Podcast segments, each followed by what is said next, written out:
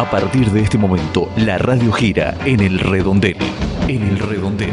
Conducción, Nicolás Eleve. El redondel del periodismo sin lados oscuros. Hola, ¿qué tal? ¿Cómo estás? Muy buenas tardes, buenos días, buenas noches. No importa en qué momento estás escuchando, viendo, sintonizando, siguiendo este humilde pero potente programa de radio, podcast, programa de televisión o como quieras llamarlo. Nosotros lo llamamos el redondel periodismo sin lados oscuros. Durante 60 minutos en la versión completa vamos a estar repasando algunas de las noticias o de los temas que nos parecen más importantes desde este lado en la actualidad de la Argentina y del mundo, válidos entre el 27 de septiembre y el 5 de octubre de este olvidable año 2020.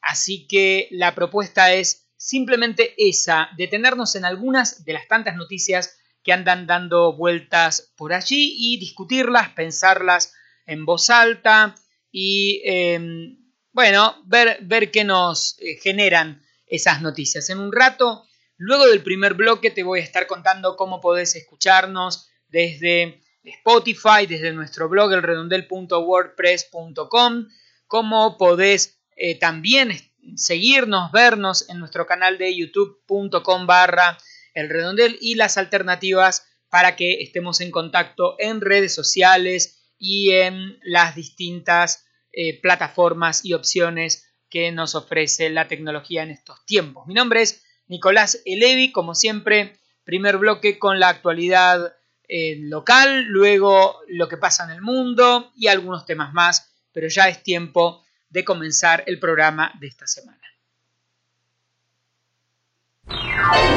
El destino del país gira entre el Congreso y la Casa de Gobierno. El redondel. Política.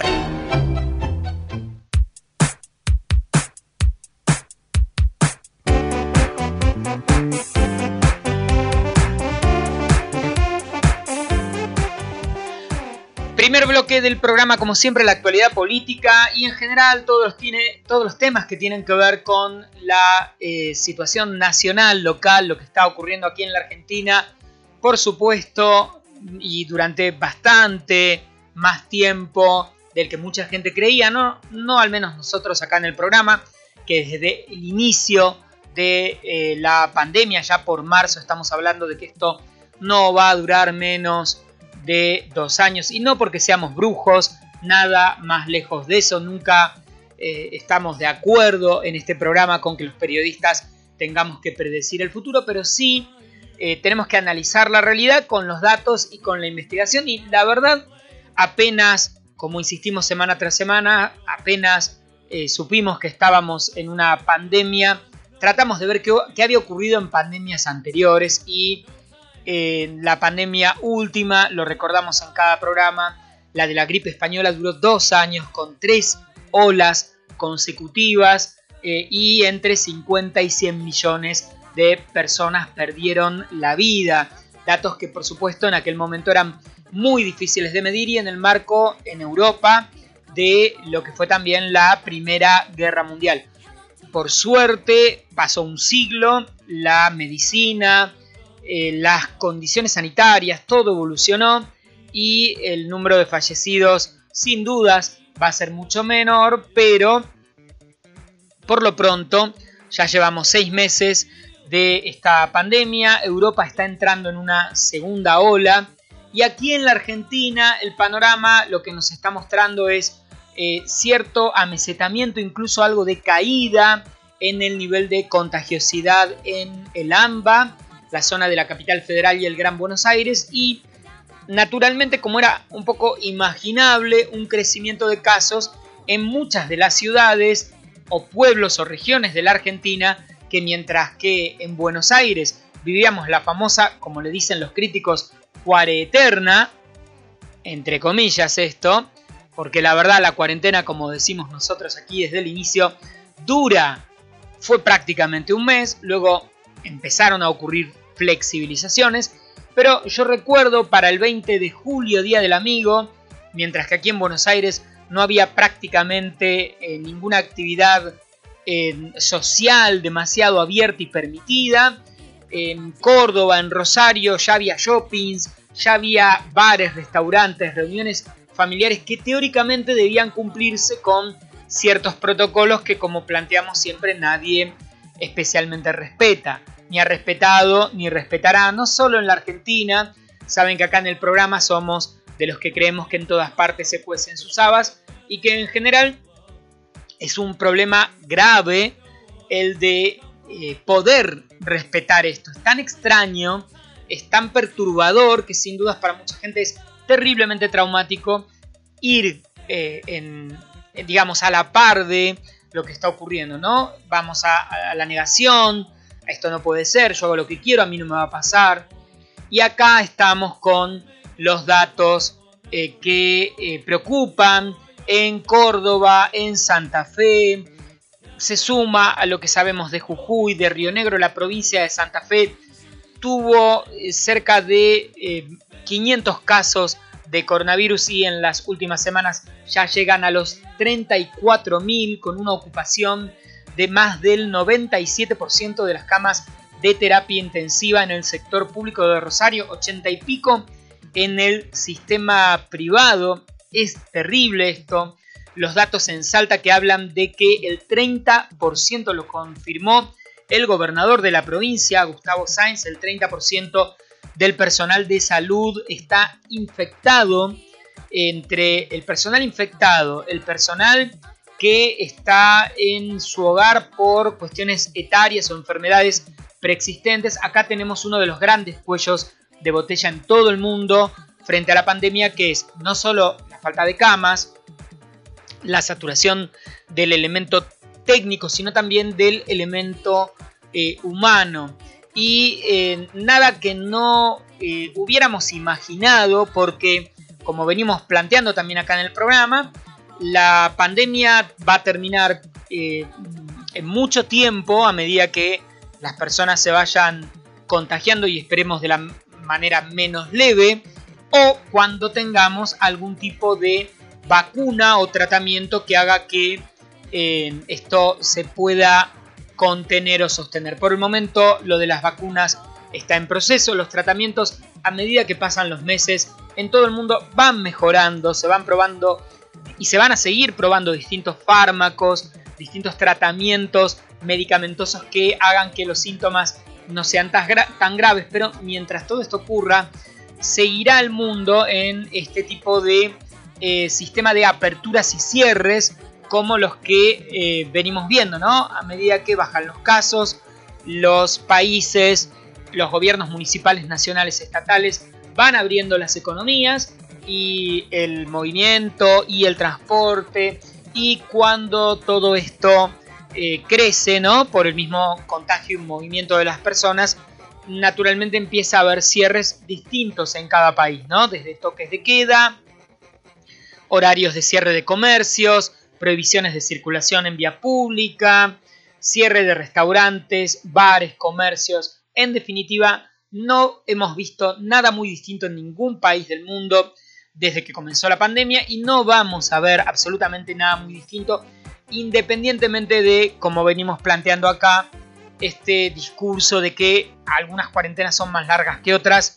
La verdad, con intervención de estados nacionales, municipales provinciales o simplemente por decisiones preventivas, lo que ocurre en buena parte del mundo es lo mismo, ¿no?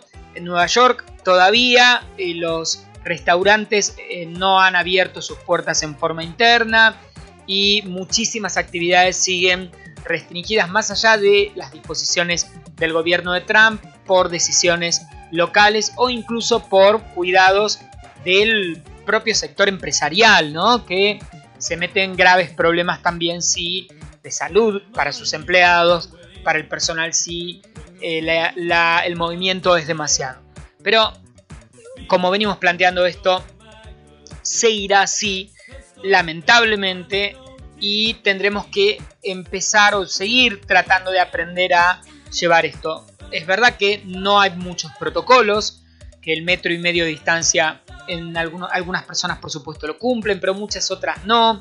La lucha por los barbijos, que sabemos que eliminan el riesgo de contagio o que en muchos casos hacen que el contagio se vuelva más leve, porque esta enfermedad tiene que ver con un virus que se aerosoliza, que flota en el aire y también con una, gravedad que tiene que ver con cuánto virus tengamos en el organismo. Así que más barreras tengamos, es menos probable que el virus llegue y si llega va a llegar menos cantidad de virus, con lo que sería más leve la enfermedad. Y mm, no nos queda mucho más que eh, ir esperando, ¿sí? ir, eh, seguir con las medidas de, cuidado, seguir reflexionando, que me parece que está muy bien, qué nos pasa emocionalmente, qué, nos pasa como personas frente a todo esto, cómo lo llevamos, si estamos en condiciones o no. Eh, y ojalá, bueno, insistir en que el tema es un tema complejo eh, y que los riesgos realmente son muy altos, que no se compara nada de esto ni con lo que le pasa a la gente cuando se enferma, ni con lo que pasa con una economía, ni con lo que pasa con un país, con una gripe común, ¿no? Que es un poco el discurso que todavía mucha gente tiene. La verdad, si esto fuera una gripe común como la de todos los años, las economías de todos los países del mundo no estarían cayendo un promedio de 10 puntos. Lo que demuestra que esto no es una gripe común, es una pandemia de una enfermedad que eh, es de altísima contagiosidad y que em, pone en riesgo todo el funcionamiento de las economías con más o con menos cierres, más o menos cuarentenas, no importa tanto eso, pero todas las economías caen en líneas generales. Luego, por supuesto, algunos países son más sólidos, otros menos, eso se irá viendo. Tienen mejor sistema de salud, costumbres distintas, acá el tema del mate, de lo que hemos hablado mucho, es un gran problema para la región, economías o, o estructuras demográficas, ¿no? Uno mira el caso de algunas provincias acá en la Argentina, o países como Uruguay, Paraguay, países pequeños en cuanto a población, que han logrado eh, tener, al cerrar fronteras muy directa y rápidamente, controlaron el, cuadro, el cuadro epidemiológico con bastante éxito. Algunas provincias acá en la Argentina han hecho, han, logrado más o menos lo mismo que Uruguay. y en cuanto a proporción, son regiones similares. Eh, así que un tema muy muy complejo. Mientras tanto, aparecen las discusiones, como venimos diciendo, políticas, eh, qué es lo que seguiremos hablando en los próximos días, si van a abrirse escuelas antes de que termine el año. Claramente es imposible en el patio de una escuela con dos metros de distancia para ningún profesor, ningún maestro, ninguna maestra enseñar absolutamente nada. Creo que lo que tenemos que coincidir es que si esto ocurre es para que los niños los chicos, las chicas, los adolescentes se vean las caras un rato, sociabilicen en la escuela. Eh, no sé qué riesgo puede traer esto del movimiento de personas, porque el contagio se da fuertemente en transporte público, pero creo que esto de volver a las aulas, ya cualquiera que pisó un aula como alumno, como docente, sabe que no se enseña nada en eh, un espacio abierto con un metro y medio, dos metros de distancia y la mitad de alumnos, nueve alumnos en un espacio donde debería haber 30 y en un patio. O sea, los podemos juntar para que se vean un rato, charlen con el barbijo los chicos y el profesor y se vean un rato, pero digamos, nada que tenga que se asemeje a una situación de enseñanza o de aprendizaje como esto de las plazas, ¿no? Con megáfonos. ¿Qué vamos a hacer si ponemos... Vimos algunas imágenes de algunos de estos proyectos, si tenés 10 chicos a 2 metros de distancia cada uno, no van a ver ni un pizarrón, ni... Bueno, insólito, realmente pensar que se puede volver a enseñar en estas condiciones. Sí me parece que quizás se ha válido discutir si los chicos pueden volver a encontrarse, lo que no es poco, me parece por otra parte muy sano. Este jueves de esta semana hay paro de enfermeros en la ciudad de Buenos Aires. Porque, bueno, hubo un hecho hace algunos días de eh, represión sobre enfermeros que vienen reclamando algo que a esta altura, con esta pandemia en la ciudad de Buenos Aires, debería ya resolverse. Los enfermeros, las enfermeras no son considerados profesionales de la salud.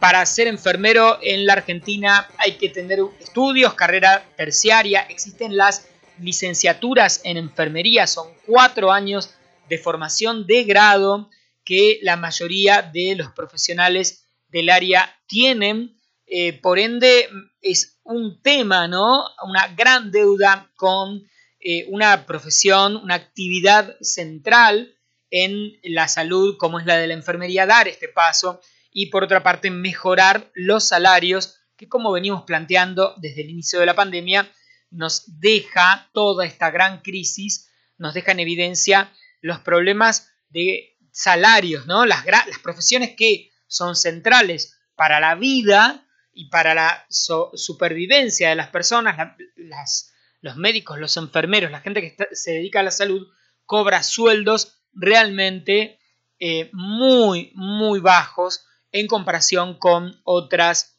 profesiones. Así que el panorama eh, hay que seguir prestando la atención al tema coronavirus. En el interior se complica. Mm, yo creo que podíamos preverlo o imaginarlo porque en definitiva buena parte del país había aflojado muchísimo las medidas de aislamiento y Ciudad de Buenos Aires, AMBA, que ha tenido medidas más estrictas que el resto del país, lo que empezamos a ver es que baja la curva. Lo que también habrá que ver es cuándo va a volver a crecer, porque en Europa el pico fue en marzo y ahora nos encontramos en septiembre-octubre con esta segunda ola.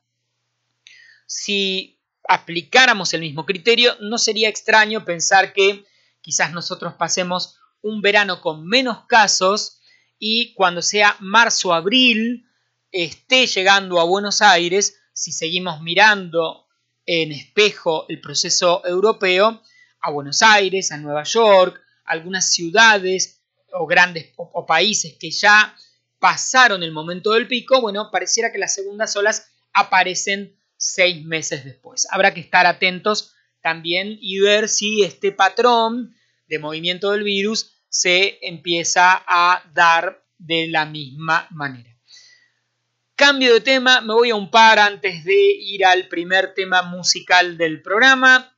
Tenemos el tema de la economía en estos días, con las restricciones al dólar, con eh, una, intención del gobierno de, por un lado, no aumentar la tasa de interés para que no se frene la economía, lo que ocurrió en el gobierno anterior.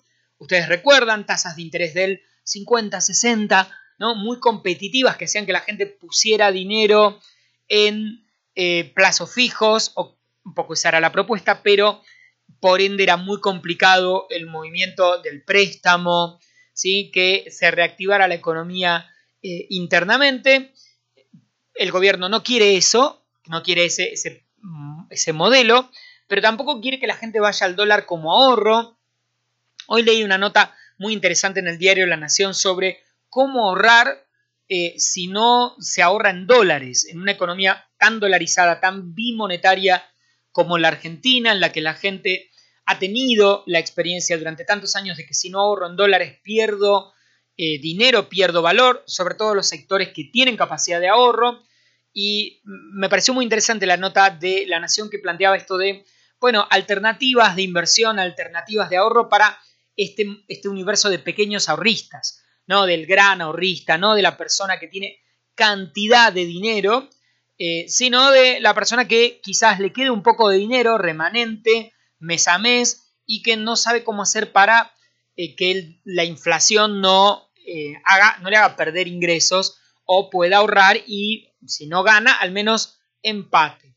Y era interesante, ¿no? Hablaba de distintas alternativas financieras eh, que en general la gente no suele conocer. Creo que también hay un desafío de las autoridades y de los gobiernos para mostrar, si es que existen, otras alternativas que puedan evitar la demanda de dólares en una economía en la que justamente no ahora, en el gobierno de Mauricio Macri es igual, fue igual el dólar, no había dólares. O sea, el gobierno de Mauricio Macri, eh, para poder sostener eh, esa, esa, forma de, de, manejarse sin cepo hasta prácticamente el último año, lo que hizo fue pedir algo así como 50 mil millones de dólares al Fondo Monetario y otros miles de millones de dólares que ahora se acaban de reestructurar. Por ende, todo demuestra que no hay dólares en la economía argentina, no los generamos, eh, entonces o hay que pedir los prestados y entramos en una crisis de deuda indefectiblemente, porque se piden prestados y se fugan y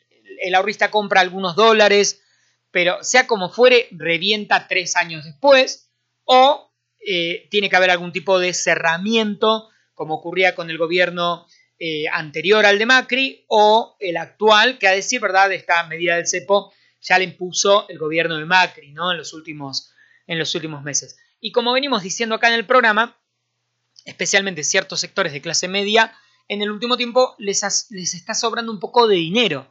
No hay gastos de transporte, hay teletrabajo, no hay almuerzo, en, afuera en las oficinas. Hay muchos sectores que la pandemia los ha claramente destrozado, pero hay otros que eh, implica que estén ahorrando viaje, transporte, alimentación, ropa y este dinero es muy probable que vaya a presionar sobre el dólar. Así que me parece que es uno de los grandes temas pensar cómo se puede mantener el, dinero o el ahorro eh, en, en, otras alternativas que no sea el dólar, que sean desde otras monedas, otros sistemas, otras alternativas de inversión, de movimiento de la economía interno, externo.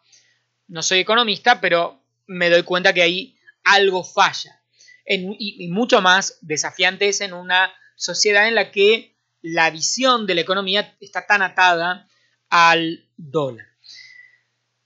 Por último, creo que ya por último estaríamos terminando este primer bloque. Quería hablar del diputado de eh, los otros días, el diputado eh, que protagonizó esta escena en la Cámara con su sesión virtual y creo que más impresionado que, por supuesto, quedé impresionado por lo que se vio en una sesión de la Cámara de Diputados, todo el proceso político, eh, la presión para eh, removerlo, su renuncia, pero lo que más me llamó la atención sin dudas fue, fueron las explicaciones que dio el diputado.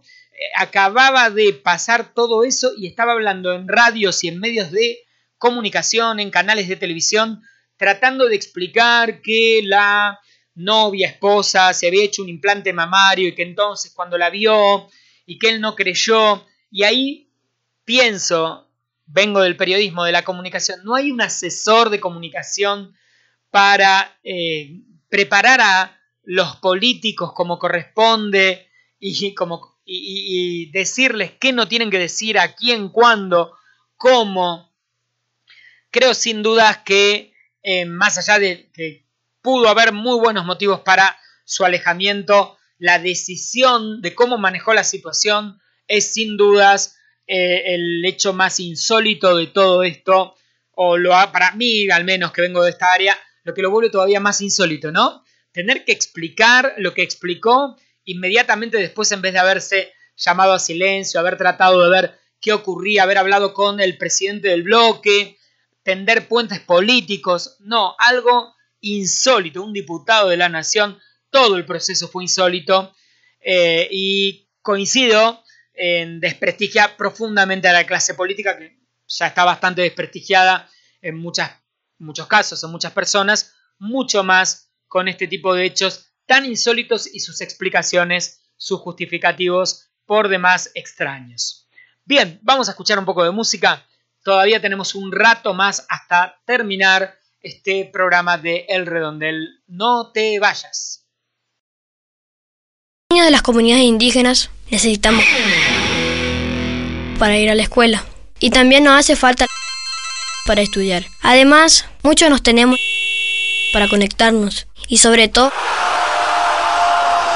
para jugar como todos los chicos. Los niños, niñas y adolescentes indígenas necesitan muchas cosas, pero empecemos por escucharlos. Ignorarlos contribuye a su exclusión. Hagamos que sus derechos se cumplan. UNICEF. Bien, ya estamos en el bloque del medio, como siempre, el tiempo y el lugar para recordarte de qué manera podés escuchar, ver, sintonizar, descargar este programa del 27 al 5 de octubre de 2020 y todo el resto de los programas, por supuesto, también.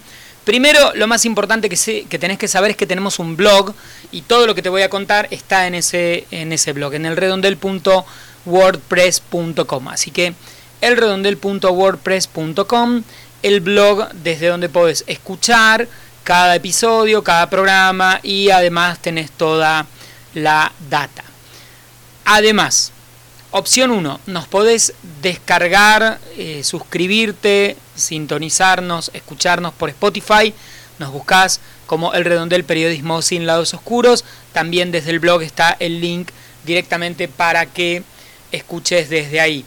Tercera opción, en una versión ya un poco más sin tanto sonido, sin tanta producción, pero podés seguirnos en el canal de YouTube, en youtube.com barra el redondel. Allí está también la eh, versión YouTube de este programa. También en nuestras redes podés estar en contacto con nosotros, mandarnos mensajes, escribirnos, seguirnos y cada vez que hay un nuevo programa, desde ahí es otra alternativa más que válida. Estamos en Twitter y en Instagram como arroba el redondel, es muy fácil, arroba el redondel en Twitter y en Instagram y en Facebook somos el redondel periodismo, arroba el redondel periodismo o facebook.com barra el redondel periodismo. Y para estar en contacto con nosotros hay dos alternativas más, aparte de las redes. Una es que nos escribas correo electrónico, nos mandes mail a elredondel.gmail.com bien fácil, elredondel.gmail.com o que nos mandes WhatsApp.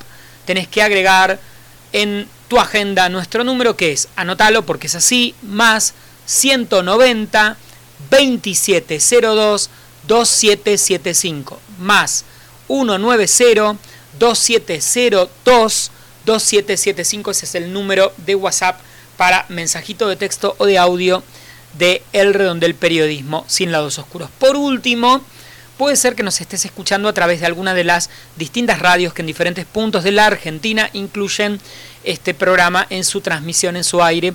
Así que en el mismo día, mismo horario, misma frecuencia, la semana que viene habrá un nuevo programa del Redondel, lo mismo en algunas emisoras o radios online. Así que mira la cantidad de alternativas. Podés eh, seguirnos por YouTube, podés por Spotify, desde el blog, desde las redes, desde las distintas radios que incluyen el programa, todas las alternativas para que eh, nos escuches, nos descargues, nos sigas y también, por supuesto, para que nos mandes mensajes y nos digas lo que tengas ganas, eh, si estás de acuerdo con algo de lo que decimos, si no, si querés hacer, quejarte de algo, no sé, pedir música, muy vintage eso, pero también es válido. Lo que, lo que tengas ganas, para eso están todas las opciones de contacto. Ahora seguimos.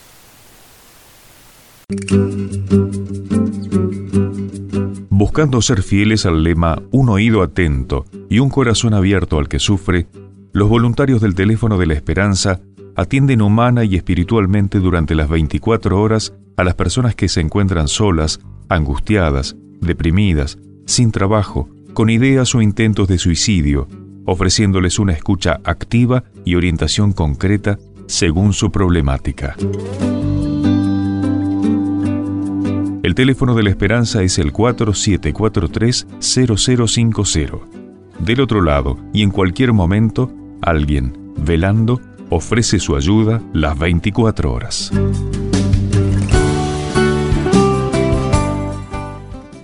Seguimos girando el redondel.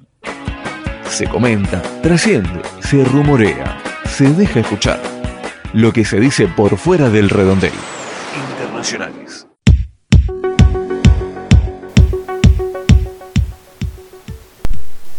Bien, ya estamos en el bloque de información internacional.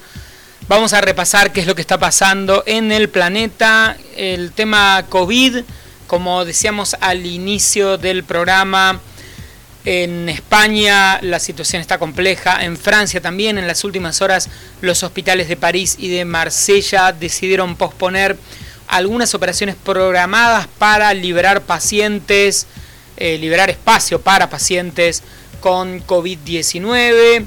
Eh, crece el número de casos, hay protestas de comerciantes que eh, habían reabierto, estuvieron muchos meses eh, trabajando y ahora restaurantes y bares en Marsella, en París, van a tener que cerrar luego de las 10 de la noche. En algunos casos hay pruebas parecidas a las que ocurren acá, una semana de cierre total.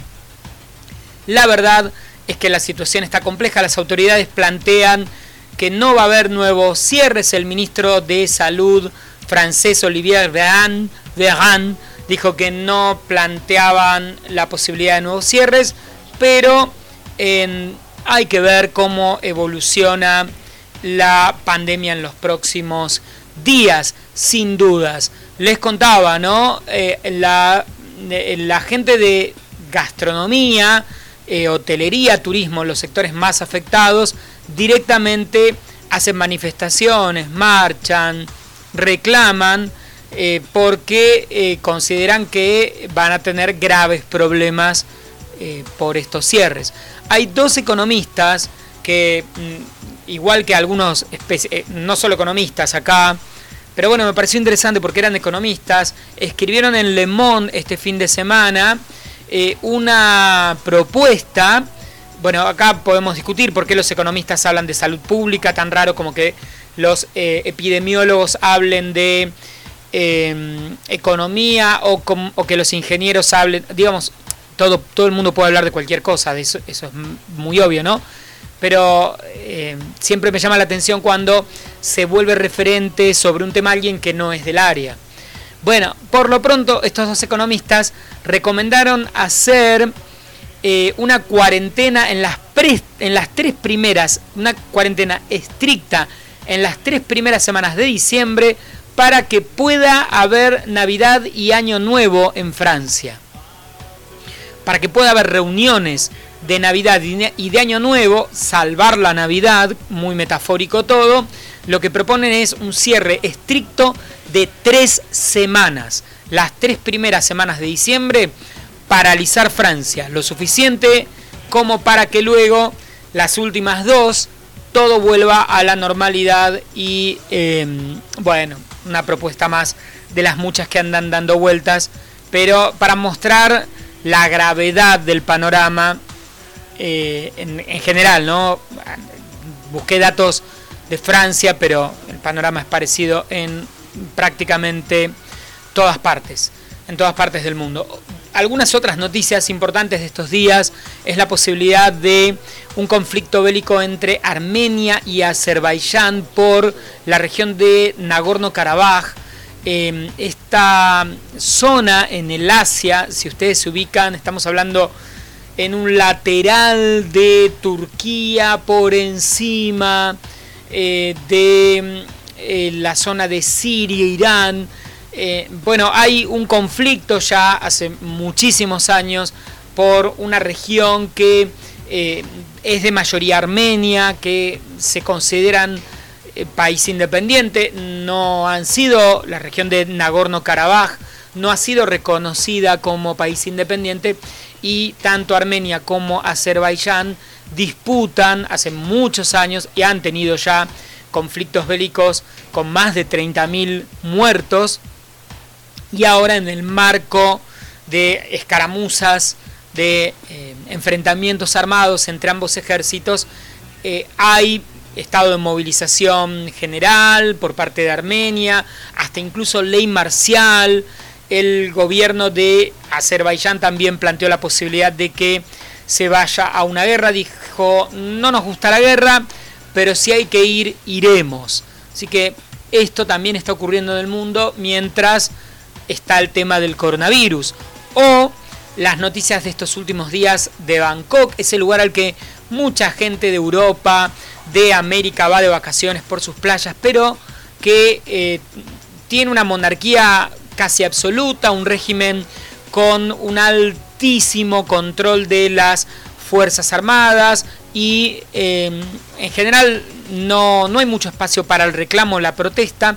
En estos últimos días los tailandeses ocuparon las calles de Bangkok, lo que reclaman es democratización del sistema político y que el rey gobierne desde Tailandia, porque lo que aseguran es que el, rey que se llama Maha Vajiralongkorn o algo así, está en Alemania y gobierna desde Alemania eh, espléndidamente sin pisar eh, su país que es Tailandia. Así que ahí hay un tema que como verán es álgido porque voy a plantearlo así, algunos países em, Occidente, en Occidente estamos bastante acostumbrados ¿no? a que la gente salga a la calle, eh, que reclame, que ocupe el espacio público, pero hay sociedades en, la que, en las que esto no es tan común y cuando ocurre, la verdad, las represiones son terribles.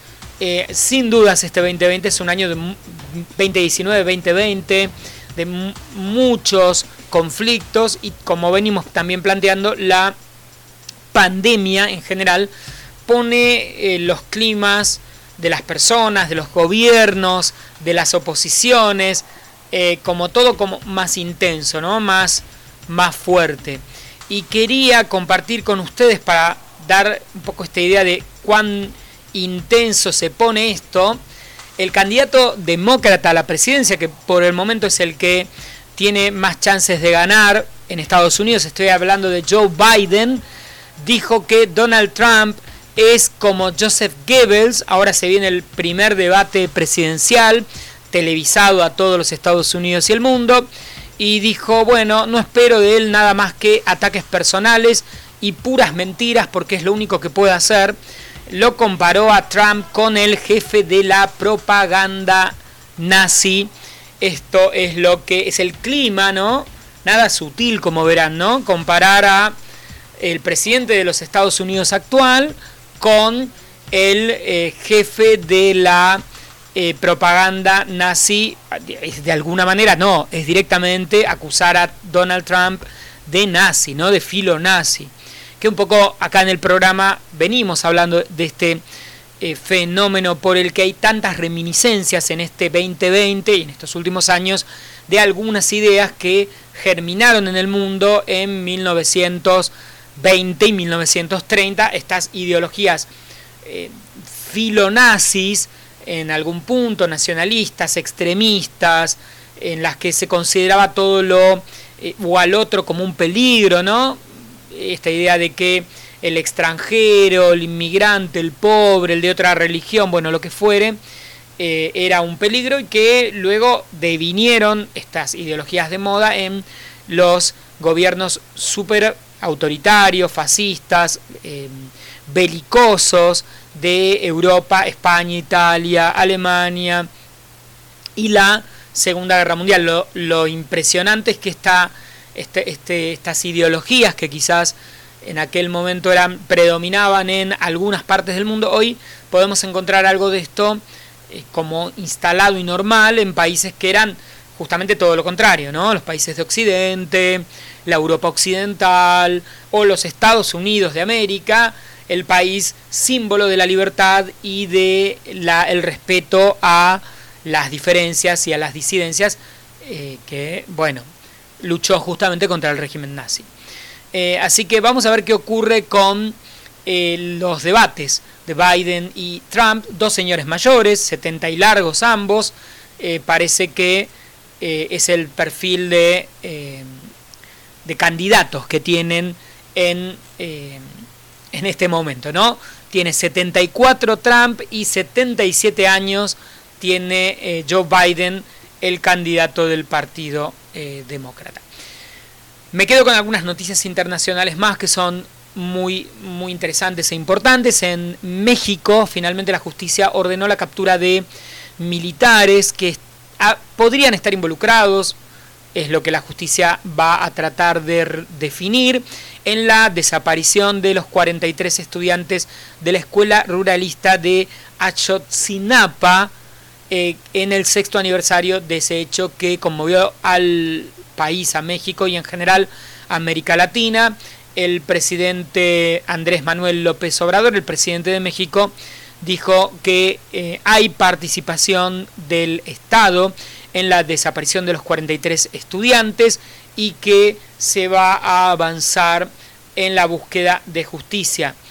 Em, habrá que ver si esto eh, también termina de alguna manera involucrando al expresidente Peña Nieto, que eh, fue eh, el presidente en el momento en el que ocurrió esta desaparición, por todo lo que sabemos hasta acá, seguida de muerte, desaparición seguida de muerte de este grupo de estudiantes en un país terriblemente convulsionado por el narcotráfico, eh, el ejército interviniendo en la guerra contra el narco, milicias, eh, mm, sectores de poder paralelos. Bueno, la verdad, algo que en los 80 o en los 90 lo vimos en Colombia y que bajó un poco esta, esta situación tan terrible en Colombia y pasó a eh, darse en México en los últimos años. Creo que son eh, sin dudas noticias buenas, eh, por lo pronto la decisión del gobierno de México en avanzar y en tratar de dar un poco de luz y finalmente llegar a la eh, a la justicia que sin dudas creo que eh, todo el mundo eh, demanda y ojalá ocurra. Por último, última internacional, Barbados quiere dejar de ser parte del Commonwealth o por lo pronto quiere dejar de tener a la reina Isabel II de Inglaterra como jefa de Estado. Saben que en las monarquías constitucionales hay una división entre jefe de Estado y jefe de gobierno, que en la Argentina y a decir verdad en, el continente americano casi no ocurre, ¿no? el presidente Alberto Fernández es jefe de Estado y jefe de gobierno. O sea, es el jefe del Estado, representa al Estado, pero también lo administra, gobierna. No es lo que ocurre, por ejemplo, en España, ¿no? El jefe del Estado es el rey Felipe y el eh, jefe del gobierno, en este caso Pedro Sánchez. Igual en Gran Bretaña, jefa de Estado la reina Isabel, jefe del gobierno, el primer ministro, en este caso Boris Johnson. Así que este fenómeno Em, es bastante común en muchos sistemas monárquicos y algunos países como Canadá o como Australia o como Barbados, unas islas pequeñas en el Caribe, tenían esta misma estructura. Un eh, presidente o una autoridad local como Justin Trudeau, que es el primer ministro de Canadá, votado por la gente, sin embargo es solo el jefe de gobierno, porque la jefa del Estado sigue siendo como cuando Canadá era colonia del Reino Unido, sigue siendo Isabel II de Inglaterra. Esto pasa también en Australia y en otros países. La paradoja por la que, eh, digamos, ahí hay algo, ¿no? Todavía de restos coloniales en, estas, em, en estos países, ¿no? Australia está a miles de kilómetros de Gran Bretaña o Canadá, pero el jefe del Estado eh, sigue siendo la reina Isabel II. Bueno, ahora Barbados dice que ha decidido eh, hacer un plebiscito, romper eh, y convertirse en una eh, república. No es el primer país, algo parecido ocurrió con Sudáfrica, otros países africanos, países asiáticos que con el paso de las décadas fueron originalmente sin dudas colonia de Gran Bretaña, pero se separan de la idea de la jefatura de Estado de la reina Isabel, que es mayormente simbólica. En algunos lugares es más simbólico el rol de los monarcas y en otros menos. ¿sí? Eso, digamos, un politólogo lo, va a poder explicar mejor. Como decíamos recién en Tailandia, el poder del, eh, del rey es todavía importante en las monarquías del Golfo, es súper importante. En España, bueno, es un delito hablar, del, hablar mal del rey, ¿no? Por ejemplo, esto puede complicarle la vida a un medio, a un ciudadano, Así que no, mm, eh, digamos, si bien es, no gobiernan, pero tienen un rol relativamente importante. Eh, y en otros países es todavía menos, eh, menos concreto y más simbólico. Son situaciones, ¿no? Como los, los países se van administrando y gobernando. Vamos a escuchar un poco de música y nos queda el último bloque del programa de esta semana. El Redondel, un espacio que nos incluye a todos. El Redondel, arroba yahoo.com.ar.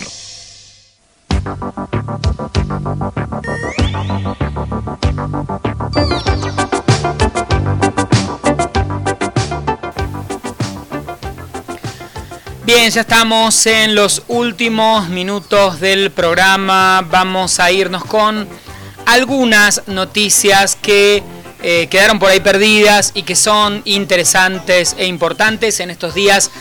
El Congreso, especialmente la Cámara de Diputados, tras el escándalo de la eh, semana pasada, seguirá discutiendo la posibilidad de que se em, aplique un impuesto a los grandes patrimonios, a las personas más ricas eh, de la Argentina en estos tiempos de pandemia. En octubre, hasta donde sabemos, se trataría en la Cámara. Vamos a ver, es uno de los temas políticos que andan dando vueltas desde abril eh, sin que haya habido hasta acá muchas definiciones.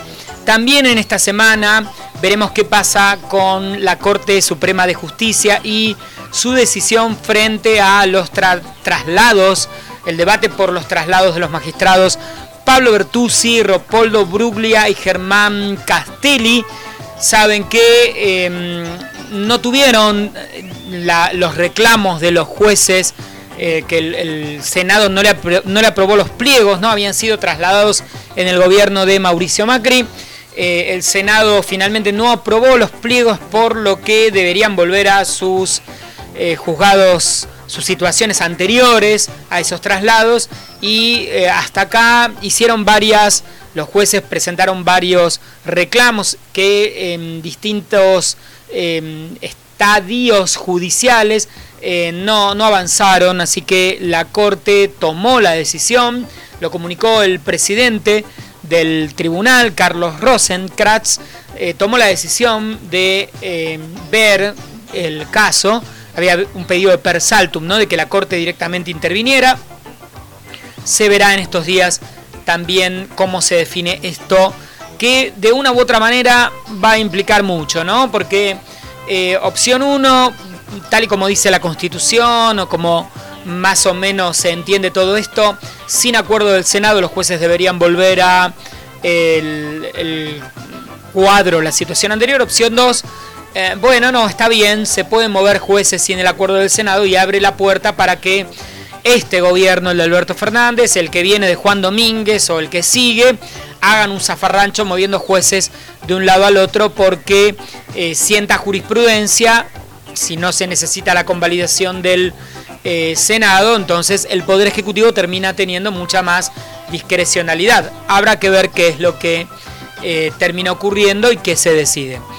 En estos días también se tomó la decisión finalmente del gobierno argentino de ratificar el acuerdo regional sobre el acceso a la información, la participación pública y el acceso a la justicia en asuntos ambientales en América Latina y el Caribe. Se lo conoce como Acuerdo de Escazú y em, facilitaría la eh, posibilidad de aplicar políticas más activas frente a temas ambientales que para este 2020 acá en la Argentina, bueno, sabemos lo que está ocurriendo en Córdoba, lo que ha ocurrido en los humedales de la zona de Entre Ríos, Santa Fe, los incendios que afectan a buena parte de la Argentina. En otros países las situaciones son parecidas. Vemos, hemos visto en estos días incendios en España, los incendios en California y la preocupación, creo que cada vez, por suerte,